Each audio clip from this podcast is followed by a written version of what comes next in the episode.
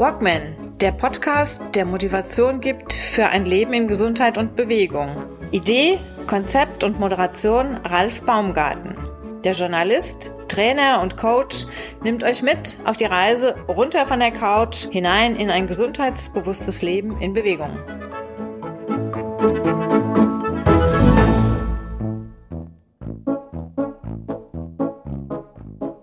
Willkommen in der 130. 131. Folge des Walkman Podcasts. Diesmal mit dem Thema Friedrich Nietzsche. Was hat Friedrich Nietzsche, der übrigens in seiner Freizeit, in seiner wenigen Freizeit am liebsten äh, wandernderweise äh, in der Natur unterwegs war, um seinen Kopf klar zu bekommen. Was haben seine Überlegungen von vor über 100 Jahren heute für uns noch für Auswirkungen oder wo geben sie uns äh, reichlich Stoff zu denken? Wo können sie uns auch in dieser turbulenten Zeit helfen? Dieses Gespräch führe ich im Anschluss mit Jürgen Stab, der gerade von einer viertägigen Friedrich Nietzsche Tagung zurückkommt, Seid gespannt, es ist wirklich spannend und viel spannender als der rein, ähm, als der reine Titel Friedrich Nietzsche vielleicht verspricht. Für Neulinge von Friedrich Nietzsche äh, von diesem Thema. Hört rein, bleibt dran. Drei ganz kurze Hinweise auf Veranstaltungen die ich euch äh, ans Herz legen möchte. Die erste Veranstaltung ist eine Veranstaltung, zu der ich die Energiegenossenschaft Main-Kinzigtal, die Stadtwerke hier in Bad Orb, als auch die Bad Orber Kur GmbH mit ins Boot holen konnte. Wir alle zusammen werden eine Informationsveranstaltung stemmen zum Thema Balkonkraftwerk. Diese startet am Montag, dem 28. November um 19 Uhr hier in der Bad Orber Konzerthalle im Gartensaal, also dem unteren Teil der Konzerthalle. Ein, der Eintritt ist frei. Thema Balkonkraftwerke.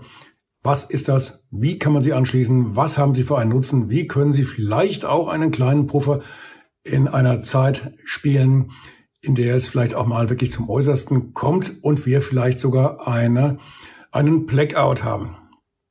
Das war das eine. Dann habe ich noch einen schönen Gruß zu, Gruß zu überreichen von meinem alten Freund und Eisbadekollegen Hans-Dieter Rahner. Er ist, wie einige vielleicht von euch noch wissen, der Veranstalter eines Neujahrsschwimmens, übrigens des meines Wissens nach ältesten Neujahrsschwimmens in Deutschland. Dieses ist in Rheinau links, unten bei Freiburg, also ganz, ganz unten äh, auf der Landkarte und das veranstaltet er das nächste Mal am 8. Januar 2023. Ich werde wieder hinfahren und also von Bad Orb aus kann auch noch den einen oder die andere mitnehmen, wer Interesse hat auf eine richtig coole Angelegenheit, die wirklich toll organisiert ist und eine Menge Fates macht. Der oder die ist herzlich eingeladen. Sagt mir Bescheid und ihr könnt lieben gern bei mir mitfahren. Hat einen kleinen Vorteil für mich. Ich habe endlich mal Beifahrer, die mich auch mal ablösen können, eventuell auf der Tour.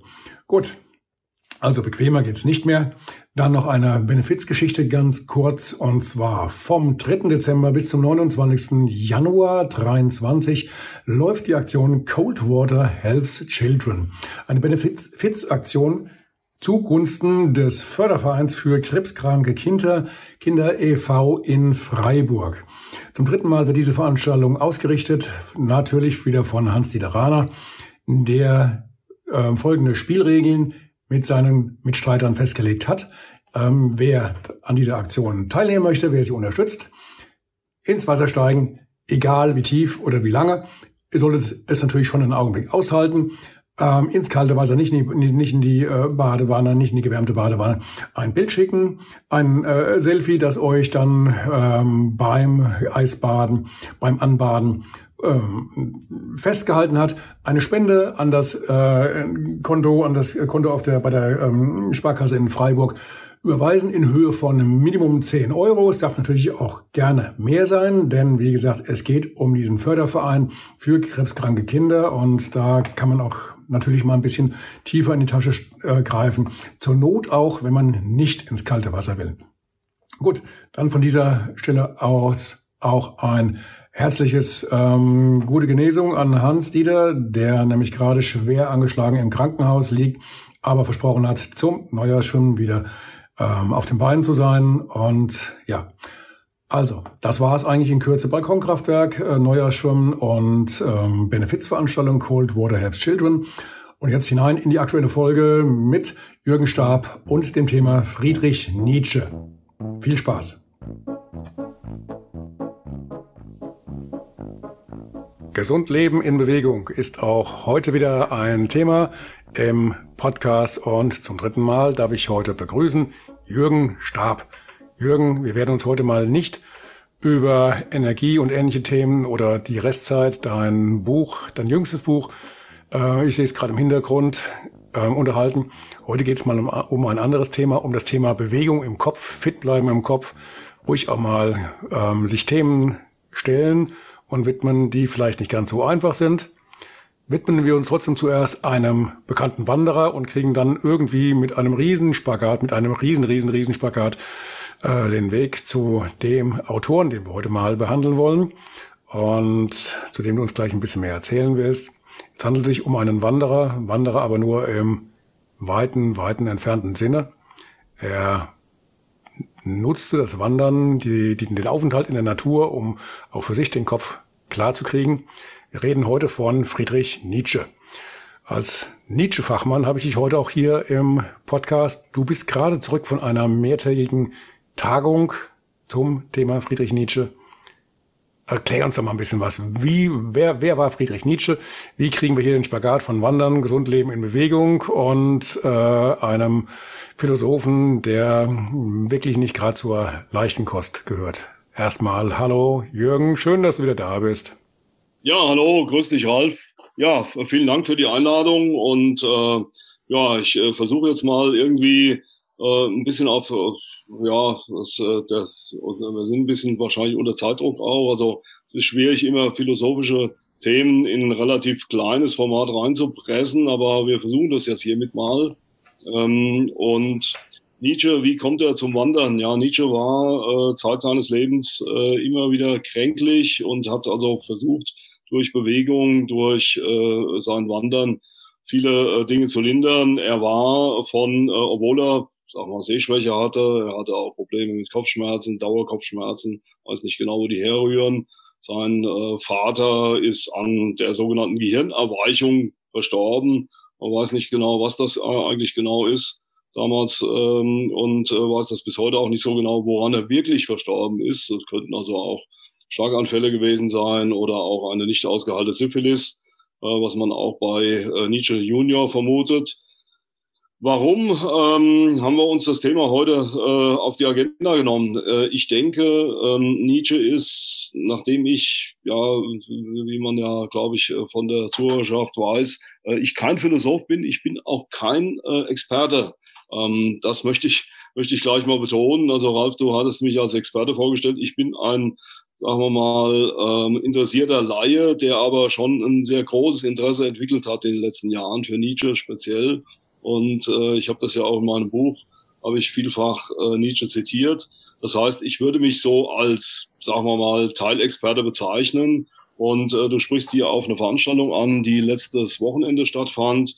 Das war der internationale ähm, Nietzsche-Kongress, äh, der 32. an der Zahl. Äh, Nietzsches Naturen, so äh, war er äh, bezeichnet. Und äh, Nietzsches Naturen wie der Name schon sagt, es, es geht also um die Verbindung von äh, den Nietzsche-Schriften auch hin zu, zur Natur. Äh, was kann man vielleicht für ökologische Fragestellungen aus dem Nietzsche-Text entnehmen? Äh, der Klimawandel ist auch bei Nietzsche, auch im Seminar Nietzsche mittlerweile angekommen. Ähm, von daher kann man da auch schon so ein bisschen auch den Bogen spannen hin zur Natur, hin zur Bewegung. Es gibt ein schönes Zitat von Nietzsche, ähm, ich weiß nicht, ob ich das jetzt mal vorlesen sollte, äh, aber das sagt Leg los, bitte. Bitte, ich habe ja auch noch ein bisschen was zur Seite gelegt. Genau, dann mache ich das doch mal. Äh, so wenig als möglich sitzen, keinem Gedanken Glauben schenken, der nicht im Freien geboren ist und bei freier Bewegung, in dem nicht auch die Muskeln ein Fest feiern. Alle Vorurteile kommen aus den Eingeweiden. Das Sitzfleisch, ich sagte es schon einmal, die eigentliche Sünde wider den Heiligen Geist. Das ist Friedrich Nietzsche, äh, in Ecke Homo, äh, Seite 281, Ausgabe. Ich vermute mal, dass das hier die Gesamtausgabe ist, äh, Montinari Colli. Äh, das sind die beiden italienischen Herren, die den Nachlass beziehungsweise das Nietzsche-Werk auf einen neuen Podest gestellt haben oder auf einen neuen, sagen wir mal, auf, haben das aktualisiert und entsprechend bearbeitet und in den 80er Jahren im DTV-Verlag rausgegeben. Gut, ich, ich möchte ganz kurz was ergänzen. Ähm, du hast gerade eben ein Thema angesprochen, was ja, glaube ich, noch relativ äh, offen ist oder bis vor, oder was sich über 100 Jahre gehalten hatte. Das war die Geschichte, dass äh, er wahrscheinlich an einer nicht ausgehaltenen oder den Folgen einer Syphilis gestorben ist. Ich habe jetzt mal ein bisschen nachgeschlagen. Bei äh, Wikipedia wird angedeutet, er sei an einer, wahrscheinlich an einer Krankheit gestorben, die sich Kader, Kadersil nennt. Habe ich vorher noch nie gehört, deswegen habe ich mal nachgeguckt und da steht auch in der Erläuterung, es handelt sich bei dieser Krankheit um eine genetische Erkrankung, die zu familiär gehäuften Schlaganfällen im mittleren Lebensalter führen kann. So, ja. Das war so die Erläuterung dazu ähm, als Ablösung zu dem äh, Punkt Syphilis. Ich habe es noch nicht gehört, von daher kann man den Leuten natürlich auch viel erzählen. Er ist an Kadasil gestorben, wenn das noch nie jemand gehört hat und keiner weiß, was es ist. Ist schwierig. Ne?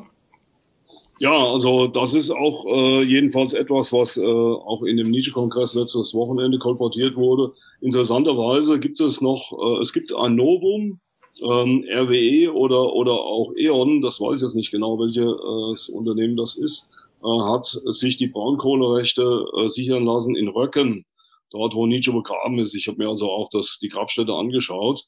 Und jetzt vermutet man, äh, eigentlich will ja keiner mehr Braunkohle fördern, aber naja, die haben nur mal die Rechte erworben und ähm, man geht davon aus, dass eventuell Nietzsche exhumiert wird, zusammen mit seiner Familie und umgebettet werden muss. Und da schließt sich die Frage an, man überlegt, ob man eventuell, also das sind alles jetzt, sagen wir mal, äh, noch äh, nicht, das noch nicht in trockenen Tüchern, aber man überlegt, wenn man ihn schon exhumiert, dass man auch eine ähm, ja, äh, sogenannte äh, Genanalyse, DNA-Analyse macht und eben versucht festzustellen, ob äh, man äh, anhand der, der Knochenreste oder was da eben noch übrig ist von ihm feststellen kann, ob er wirklich an diesen Mikroschlaganfällen äh, verstorben ist, äh, die ja erblich sind, wie du das ja auch rausgefunden hast, oder ob es tatsächlich die Syphilis war oder ob es vielleicht auch andere äh, Komorbiditäten, glaube ich, so, so nennen das die Mediziner, also im Grunde genommen eben so ein, so ein Sammelsurium von verschiedenen Erkrankungen, die gleichzeitig äh, entstanden sind, äh, ob, ob das damit auch mit, mit seinem Tod dann zu tun hat. Wie gesagt, er hat äh, die letzten Jahre, kann sagen über zehn Jahre, hat er in geistiger Umnachtung äh, in einem Lehnstuhl gesessen. Ähm, ich habe also war sogar in dem Gebäude jetzt äh, noch am Montag, habe mir in Weimar dann angeschaut, äh, wie äh, die Frau Förster Nietzsche, das ist die Schwester von ihm, so eine Art Denkmal aufgebaut hat für ihn. Also da, da wurde eine große Villa erworben, oben auf dem Berg in Weimar. Und äh, er saß im ersten Stock und äh, ab und an von den Besucher durften also, wurde mal der Vorhang gelüftet. Dann hat man dann Nietzsche, hat man dann im Stuhl sitzen sehen, weise, in weiße Gewänder gehüllt. Das hat also die Frau Förster Nietzsche hatte schon immer einen Sinn auch für Dramatik gehabt und hat das also sehr schön arrangiert, um natürlich dann eben auch Spenden beziehungsweise auch Stiftungsgeld zu, zu äh, akquirieren. Äh, man muss sagen, sie hat, ähm, obwohl sie eben Nietzsche verballhornt hat, vielleicht kommen wir da später noch dazu, sie hat also das letzte Werk, was Nietzsche schreiben wollte, hat sie selbst verfasst. Das war dann auch Grundlage für die kruden Theorien der Nationalsozialisten. Also Nietzsche hatte da nichts mit zu tun. Nietzsche war ein, habe ich aber auch schon in der ersten Veranstaltung gesagt, ein ausgewiesener Anti-Antisemit. Äh, von Deutschland hat er nicht viel gehalten. Äh, wenn es die, die Nazis gelesen hätten oder wenn sie Nietzsche gelesen hätten und da nicht nur einzelne Begriffe rausgenommen hätten, dann hätten sie schnell festgestellt, dass das nicht der richtige Kandidat ist für eine nationalsozialistische Ideologie, die sie äh, dann, äh, man weiß ja, Adolf Hitler hat ja vieles zusammengeklaut und äh, man weiß allerdings, vermutlich hat Goebbels Nietzsche gelesen. Also Adolf Hitler hat vermutlich Nietzsche nicht gelesen, weil man kennt relativ genau, was er gelesen hat. Ähm, und er hat aber zu Lebzeiten, hat er die Frau Förster Nietzsche besucht äh, und, und hat äh, da mehr oder weniger auch ein Geschenk bekommen von ihr weiß nicht, irgendeinen Stock, ein Wanderstock oder irgendwas. Und äh, war dann auch noch zur Beerdigung von Förster Nietzsche war dann auch noch zugegen. Also man muss äh, sagen, ähm, dass die, die Frau Förster Nietzsche ihr Verdienst ist, dass sie das Archiv oder beziehungsweise den, den Nachlass Nietzsches zusammengefasst hat und auch die, die Unterlagen aufgehoben hat.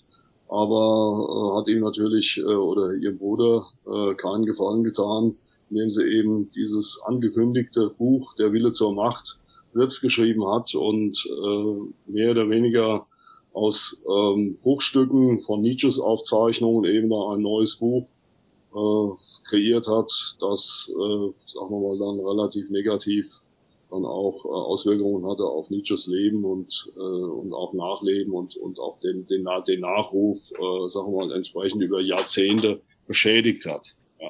Hm. Ich habe jetzt äh, im Vorfeld dieser, dieser ähm, Aufnahme ja auch ein bisschen nochmal recherchiert und habe dann vorhin noch beim, allerdings purer Zufall, beim Wühlen in, oh, Tatsache, ähm, beim Wühlen in alten äh, anderen Büchern, ähm, die ich hier von, von, von äh, einigen Lesern auch mal immer so stapelweise geschenkt bekomme, ähm, einige Sachen von ihm gefunden, unter anderem auch hier das ein, ein Buch von einem Verlag, steht leider kein Verlags dabei, steht auch leider nicht dabei, aus welchem Jahr das hier ist, aber die Texte sind schon teilweise sehr heftig. Wir hatten ja auch im Vorfeld schon mal ähm, das Thema, dass man, wenn man Nietzsche äh, einfach aus dem Zusammenhang reißt und sich die passenden Zitate raussucht, dass man ihn eigentlich für jede politische Richtung missbrauchen kann. Und äh, das hat der Autor hier in diesem Buch ähm, ebenfalls getan. Also das äh, liest sich auch schon, wie gesagt, es, ich kann jetzt nicht nachvollziehen, aus welchem Jahr das Buch ist, weil es definitiv überhaupt kein, ähm, kein, kein äh, Erscheinungsjahr ähm, hier ähm, auflistet. Und aber da geht es auch schon in die Richtung äh, im Nachwort des Autoren. Er witterte die Gewitter, die inzwischen über uns donnerten. Er sah unser Schicksal und gab die Losungen für die Zukunft. Und dann, ja gut, bla bla bla. Ähm, gegen den Pazifisten setzte er die blonde Bestie, daher der große Moralist. Er hatte vom Deutschtum den Begriff einer großen Aufgabe, einer heroischen Sendung. Das ist natürlich schon ein harter Tobak eigentlich, wenn man es aus dem Zusammenhang jetzt hier rausnimmt und das Nachwort dieses Autoren liest, wobei ich halt nicht weiß, von wann das ist und ob das nicht auch aus einer ähm, braunen Phase unserer Geschichte stammt. Liest sich fast so. Ja, so was kriegst du doch als, als, als Nietzsche-Kenner, ich sage jetzt mal Kenner, ja. ich weiß, dass du, dass du so ziemlich alles von Nietzsche hast oder über Nietzsche hast, was es hier aktuell noch gibt und das, was hier fehlt, äh, sammelst du und äh, bist auch entsprechend äh, tief in der Materie mit drin. Als Nietzsche, ähm, sag mal Kenner oder Fachmann, äh, ich sage ja mal nicht Experte, dann sonst, sonst kommst du mir gleich wieder hier mit mit, mit einem Gegensatz. Ähm, wie wie reagiert man auf, auf, auf solche Sätze? Das kriegst du doch wahrscheinlich häufiger um die Ohren gehauen, weil das ist doch nicht um die Ohren gehauen, aber kriegst du häufiger zu hören. Das sind doch Sachen, die äh, auch gerne mal mit ihm ver verquickt werden, fälsch fälschlicherweise. Ähm, ja, da kann man also Folgendes dazu sagen. Nietzsche liest sich, wie ich das, glaube ich, in der ersten Sendung hat man ja auch schon mal drüber gesprochen, also Nietzsche liest sich relativ leicht, ist aber relativ schwer zu verstehen und wird also gerne auch als Steinbruch missbraucht. Also Nietzsche hat zu allem irgendwas geschrieben. Er ist weder, es ist weder ein Linker noch ein Rechter. Es ist weder ein, ähm, man kann auch sagen, er ist, also was er auf keinen Fall war, er war kein Nationalist. Äh, das äh, kann man, kann man ihm nicht unterstellen. Ähm, aber er hat auch in seinen ähm, ja, philosophischen Aussagen hat er sich oftmals auch selbst widersprochen. Das heißt, Nietzsche denkt, äh, äh, äh, äh, Nietzsche versucht zum Denken anzuregen. Das heißt, ähm, Nietzsche ist im Grunde genommen so etwas, äh, so etwas Plakatives, was er schreibt, das, das, das eckt natürlich, eckt man da sehr schnell an. Er ist ja der, der, der, der Holzhammer-Philosoph, der Philosoph mit dem Holzhammer, oder er ist Ich bin Dynamit.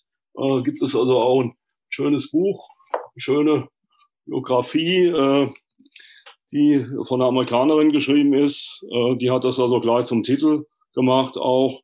Und äh, man kann also dazu sagen, man muss äh, Nietzsche, man muss es schon ein bisschen, muss sich ein bisschen mehr Zeit nehmen, man muss auch die Kontexte dazu, äh, äh, dazu nehmen. Und ähm, dieses, sagen wir, recht dystopische Zitat, das du eingangs erwähnt hattest, äh, dazu kann ich auch gerne ein Zitat bringen, das eigentlich auch, wenn man jetzt die heutige Situation sich mal anschaut, äh, doch äh, einem fast eine Gänsehaut äh, machen kann. Ähm, ich lese es gerade mal kurz vor, es ist nicht viel. Ich kenne mein Los, es wird sich einmal an meinen Namen die Erinnerung an etwas Ungeheures anknüpfen, an eine Krisis, wie es keine auf Erden gab, an die tiefste Gewissenskollision, an eine Entscheidung hinauf, heraufbeschworen gegen alles, was bis dahin geglaubt, gefordert, geheiligt worden war. Ich bin kein Mensch, ich bin Dynamit. Äh, Friedrich Nietzsche auch in Ecke Homo. Und äh, da kommt also auch dieses Zitat her. Er hat übrigens dieses Zitat, ich bin Dynamit, hat er einem Brief entnommen, weil er so bezeichnet worden ist von einem anderen Briefschreiber, der ihn angeschrieben hatte. Und er, er hat das natürlich irgendwie sagen wir mal, für seine Schriften, äh, er war, äh, das ist auch interessant, also Nietzsche selbst war ein, ein Mensch, der äh, sehr leise, ein sehr leises Auftreten hatte, sehr verbindlich, ein sehr freundlicher, ein sehr liebenswürdiger Mensch, äh, ruhiger Mensch, äh, aber seine Schriften hatten es in sich, also da hat er sich irgendwie ausgetobt. Ähm, ja, so viel dazu. Also im Grunde genommen Nietzsche immer im Kontext lesen, die blonde Bestie, äh, wenn man die jetzt, äh, wenn man nur die zwei Begriffe rausnimmt, blonde Bestie, ähm, kann man natürlich da sehr viel mitmachen. Und äh, da ist eben Vorsicht geboten. Also bei Nietzsche muss man, da muss man längere Texte lesen. Er hat sehr viele Aphorismen geschrieben. Aphorismen sind kurze, prägnante, äh, kleine, kleine Geschichten, würde ich mal sagen, oder Aussagen, die da getroffen werden.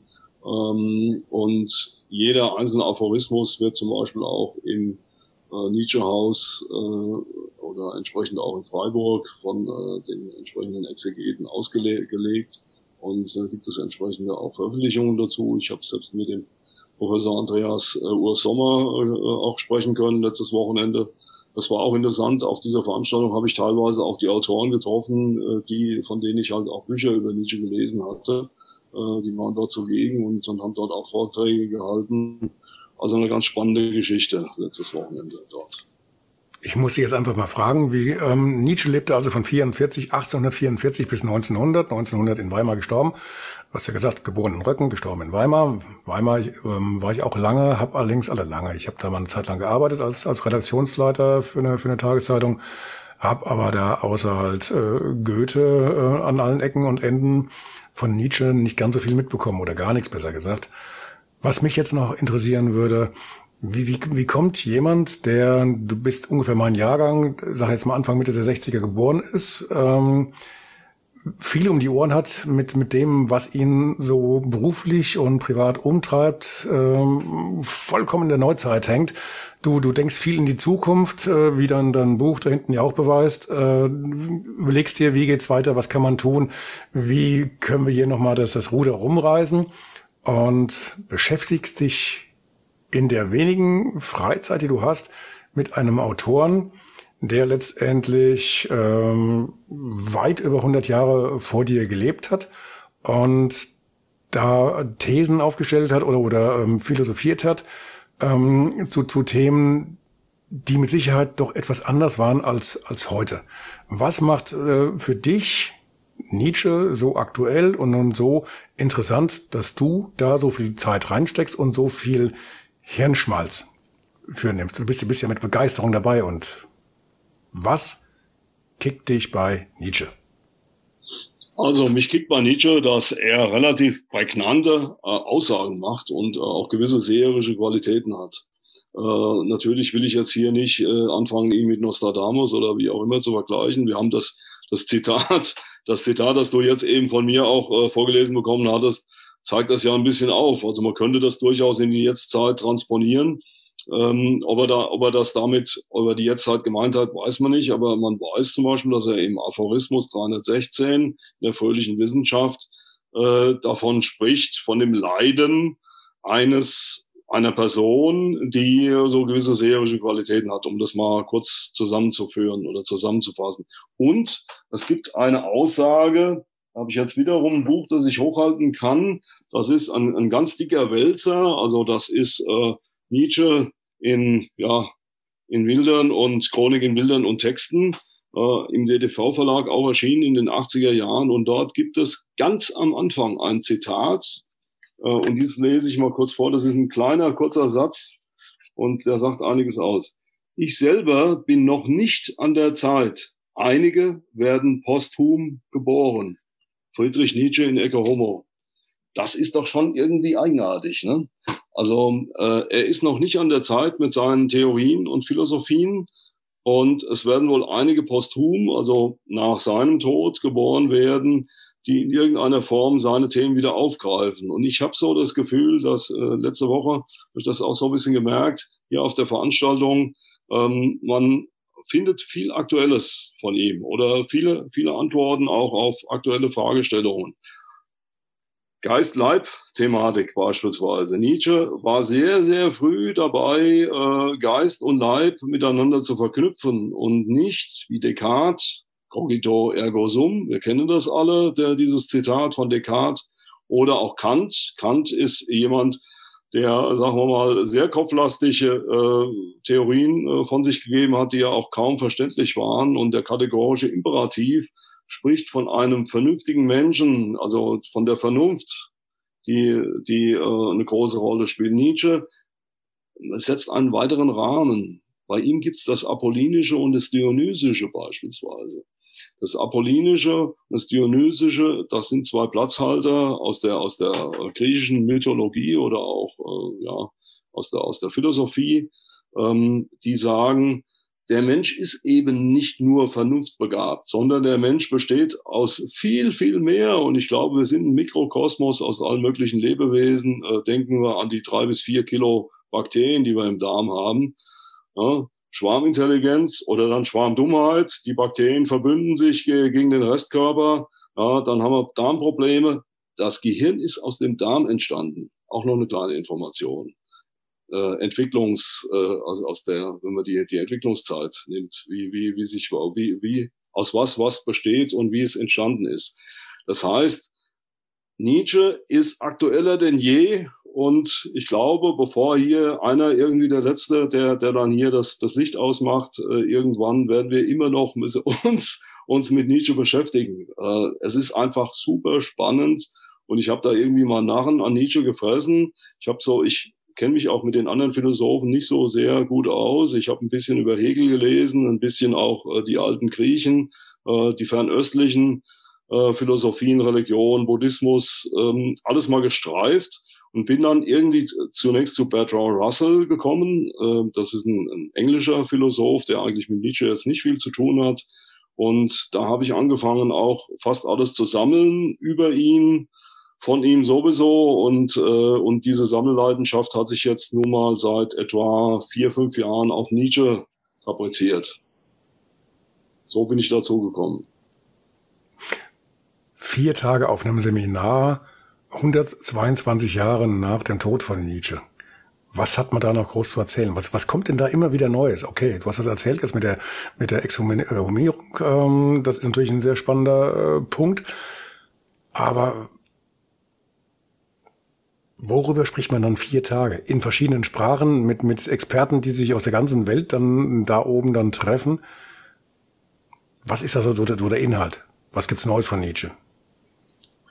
Ja, Interessant ist, dass Nietzsche äh, in der Auslegung so vielfältig ist, weil er sich A selbst widersprochen hat. In, in, in Frühschriften äh, schreibt er was anderes als in seinen Spätschriften. Ähm, diese Widersprüchlichkeit lässt sich nicht immer leicht auflösen. Und es gibt äh, eine unendlich große Literatur über Nietzsche. Nietzsche ist auch der meist zitierteste ähm, Philosoph weltweit. Es waren chinesische Gasthörer da. Ich, äh, hab mir, ich fand das ja erstaunlich, wie, wie die überhaupt, äh, sagen wir mal, diesen doch relativ komplizierten äh, Wortschöpfungen äh, und, und Redewendungen der, der einzelnen Professoren folgen konnten. Aber scheinbar äh, sind nicht eingeschlafen, die saßen um mich rum. Also es waren so vier, fünf äh, chinesischstämmige Menschen äh, und die haben das wohl auch alles verstanden oder weitestgehend aufnehmen können. Wie gesagt, es gab auch Vorträge in englischer Sprache, die, das ging auch noch, aber dann äh, ein Vortrag gab es in französischer Sprache, da habe ich dann abgeschaltet, weil ich leider nur Latein gelernt hatte in der Schule.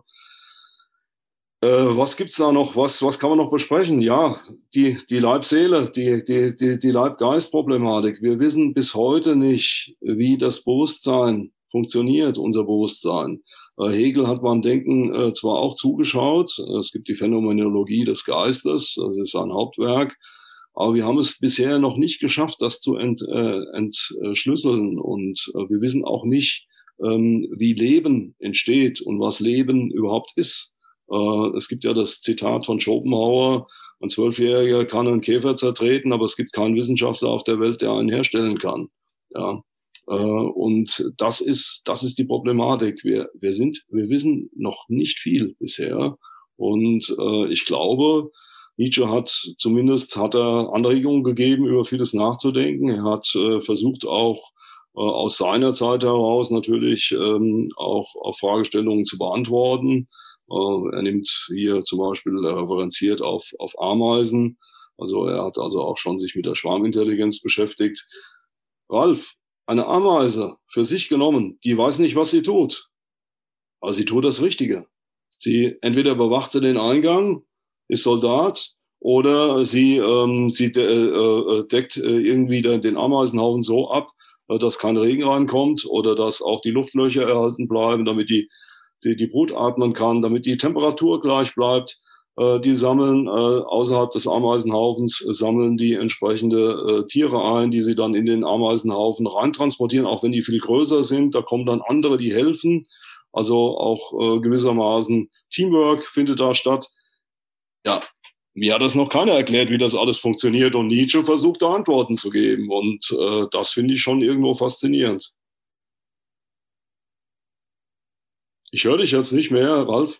Wie würde denn, ja, wenn ich, die Stumm, wenn ich die Stummschaltung nicht ausschalte, dann äh, wird es halt hier äh, relativ ruhig im, in der Aufnahme. Ähm, wie würde äh, Nietzsche sich heute ähm, nicht verhalten? Wie, wie, wie würde der reagieren, wenn der aus äh, seiner Zeit äh, in unsere Zeit käme und dieses ganze Chaos, in dem wir momentan leben, diese, diese, diese, dieser Dauerwirbel, was würde er sich bestätigt fühlen? Würde er ähm, ein Schleudertrauma kriegen, vor Kopfschütteln oder was denkst du, wie würde der Mann reagieren? Ja, da können wir mal uns so ein bisschen auf äh, eine Kernaussage beziehen oder kaprizieren. Wie er reagieren würde, wissen wir alle nicht. Aber es, äh, er hat natürlich äh, verschiedene Theorien aufgestellt, unter anderem die Umwertung aller Werte, was ich ja auch in meinem Buch mit aufgenommen habe. Ich habe das natürlich nach meinem Gusto erklärt oder auch ausgelegt. Äh, er hat da sicherlich etwas anderes gemeint, aber ich glaube auch, dass er sagen würde, äh, Leute, ihr rennt den falschen Zielen hinterher oder ihr habt die falschen Werte, besinnt euch, äh, denkt mal drüber nach, vielleicht äh, bestimmte Verhaltensweisen zu ändern. Das könnte ich mir vorstellen, aber äh, das wissen wir natürlich alle nicht, wie er, wie er reagieren würde. Ja. Hm. Welchen Punkt sollten wir noch ein bisschen beleuchten beim Thema Nietzsche? Was haben wir jetzt außer Acht gelassen? Vielleicht können wir uns noch mit dem Übermenschenkonzept beschäftigen. Also Leg los. Äh, das Übermenschenkonzept ist auch etwas, was äh, die Nazis, sag mal, die haben aus dem Übermenschen mehr oder weniger den Untermenschen gemacht und haben sich also mit dem Untermenschen äh, äh, beschäftigt, mit all den grauenhaften Folgen, die, die dabei rauskamen. Äh, Nietzsche hat mit dem Übermenschenkonzept, was er damit gemeint hat, wissen wir bis heute auch nicht so ganz genau. Aber meine Auslegung ist dann wiederum die, ähm, wir machen, wir machen, wir, wir, wir rennen den falschen Dingen hinterher. Vielleicht sollten wir uns ab und zu mal überlegen, ob dieses Übermenschenkonzept oder dieses Konzept, sich selbst weiterzuentwickeln, nicht ein neues Auto zu kaufen, gut, wenn das alte kaputt ist, vielleicht muss man dann, braucht man neues. Äh, du weißt, was ich meine, Ralf. Also im Grunde genommen eine inne, ein inneres Entwickeln, ein, eine, äh, die, die Menschheit ist oft, viele sind fremdgesteuert, die beschäftigen sich mit, auch mit, mit, mit, mit Dingen, die vielleicht gesellschaftlich irgendwo wichtig und relevant sind, aber haben noch nicht in sich reingehört. Da, dazu braucht man auch viel Reflexion. Man muss auch, man braucht auch äh, Alleinzeit oder auch Zeit, sich mit sich zu beschäftigen. Eigentlich, was will ich denn hier auf der Welt? Was sollen wir tun? Das wäre das Verallgemeinernde. Das ist ja auch etwas aus der Philosophie. Kennst du sicherlich äh, diesen Begriff, was sollen wir tun? Äh, also im Grunde genommen eine Handlungsanweisung für das eigene Leben. Und äh, da ist es, glaube ich, immer wieder gut, wenn man sich besinnt und wenn man überlegt, man hat eine begrenzte Lebenszeit. Wir haben das auch in der ersten, äh, im ersten Gespräch haben wir da auch so uns ein bisschen drüber ausgelassen.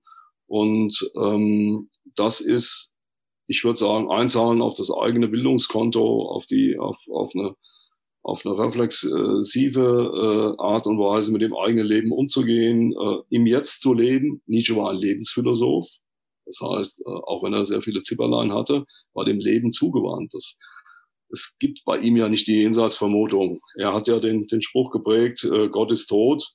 Ähm, wobei äh, es weniger darum ging, äh, zu überlegen, ob jetzt Gott tot ist oder nicht tot ist, sondern er hat äh, dort etwas, er hat den Nihilismus versucht, äh, damit irgendwo äh, zu erklären, der sich breit gemacht hat bei den Menschen. Das müsste ich jetzt ein bisschen, bisschen tiefer erklären vielleicht, weil äh, es ist natürlich auch erstmal hartes Brot wenn man, wenn man eben diesen, diesen äh, Spruch hört, Gott ist tot. Ich möchte das gerne noch etwas näher erklären. Dann, dann bleibt Leg das ein bisschen, hm? genau, hm? dann bleibt das, hm? ne?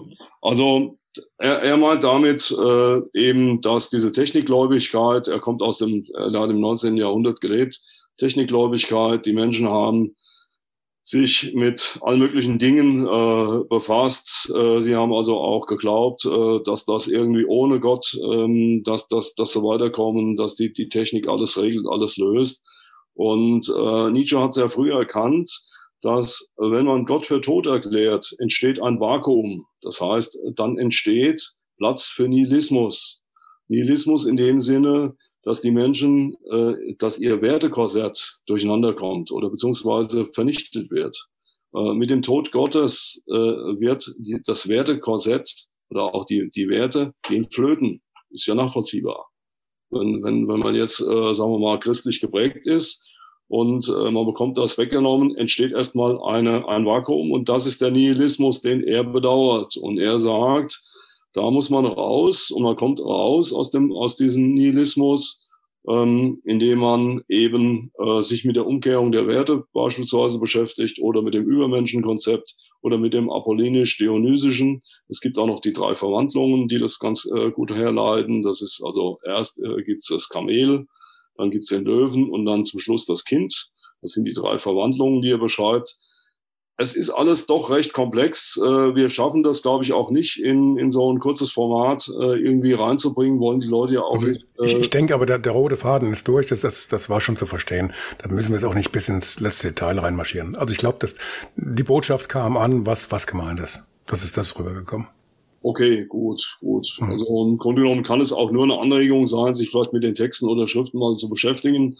Ähm, man kann da immer wieder nur äh, appellieren äh, an die Leute, nehmen sie sich einfach irgendwie eine, einen Übersichtsband, äh, der das ein bisschen darstellt, äh, oder auch die Geschichte der, der Philosophie.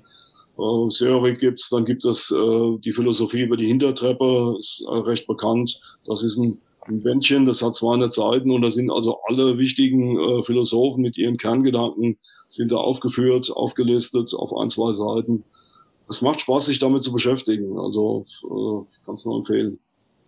Gut, etwas für die Bildung tun. Wir haben jetzt eine halb, knappe halbe Stunde über äh, Nietzsche gesprochen. Die Frage hatte ich, glaube ich, beim letzten Mal schon mal gestellt. Was würdest du denn, ich habe jetzt hier gelesen bei dem, bei dem, in dem einen Buch, ähm, die, die, die Zahl der, der ähm, Nietzsche-Werke zusammengereiht äh, ergibt äh, eine Summe um die 10.000 Seiten. Ähm, mit welcher Seite fangen wir denn an? Wer sich in, dafür interessiert, was wäre denn so aus deiner, aus deiner Sicht das, das, äh, das Buch, was vielleicht noch verständlich ist für einen Einsteiger, aber trotzdem schon mal äh, ordentlich was rüberbringt äh, über, über die Arbeit Nietzsches und äh, sich auch gut lesen lässt. Also wirklich jetzt für den Einsteiger, nicht für den, der schon tief in der Materie drin hängt. Also einsteigen würde ich mit dem, mit dem Eco Homo.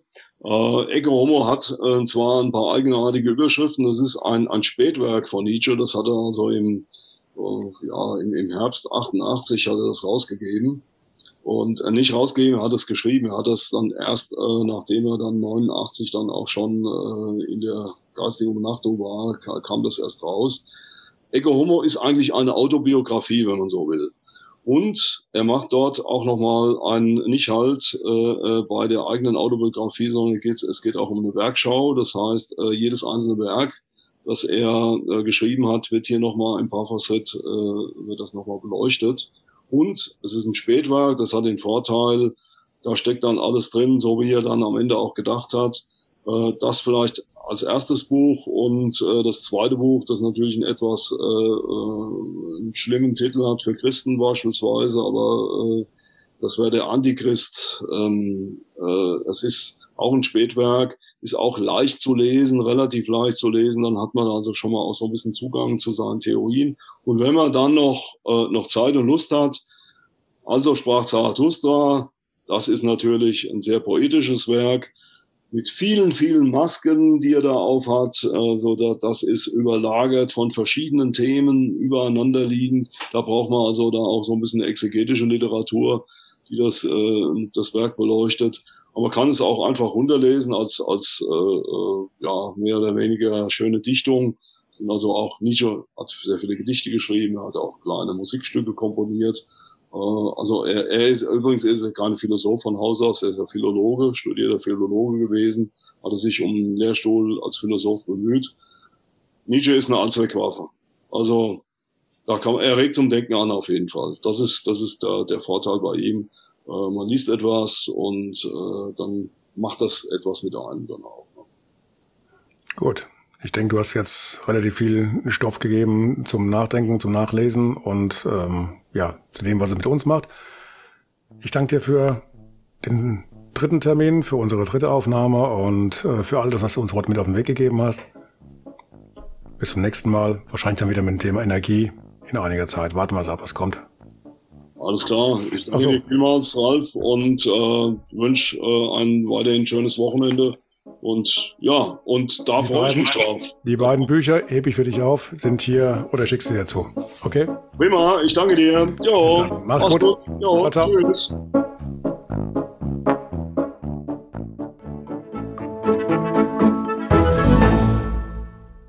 Eine kurze Bitte zum Schluss. Hat dir diese Folge gefallen? Dann abonniere bitte meinen Podcast bei Apple, Spotify oder dem Anbieter deiner Wahl und hinterlasse mir nach Möglichkeit gerne eine 5-Sterne-Bewertung. Du möchtest mir einen Kommentar geben oder mich direkt kontaktieren? Dann tu dies über Facebook Messenger oder per E-Mail. Die Adressen findest du in den Show Notes. Ich danke dir fürs Zuhören. Bleib wach, gesund und aufmerksam. Bis zum nächsten Mal. Dein Ralf.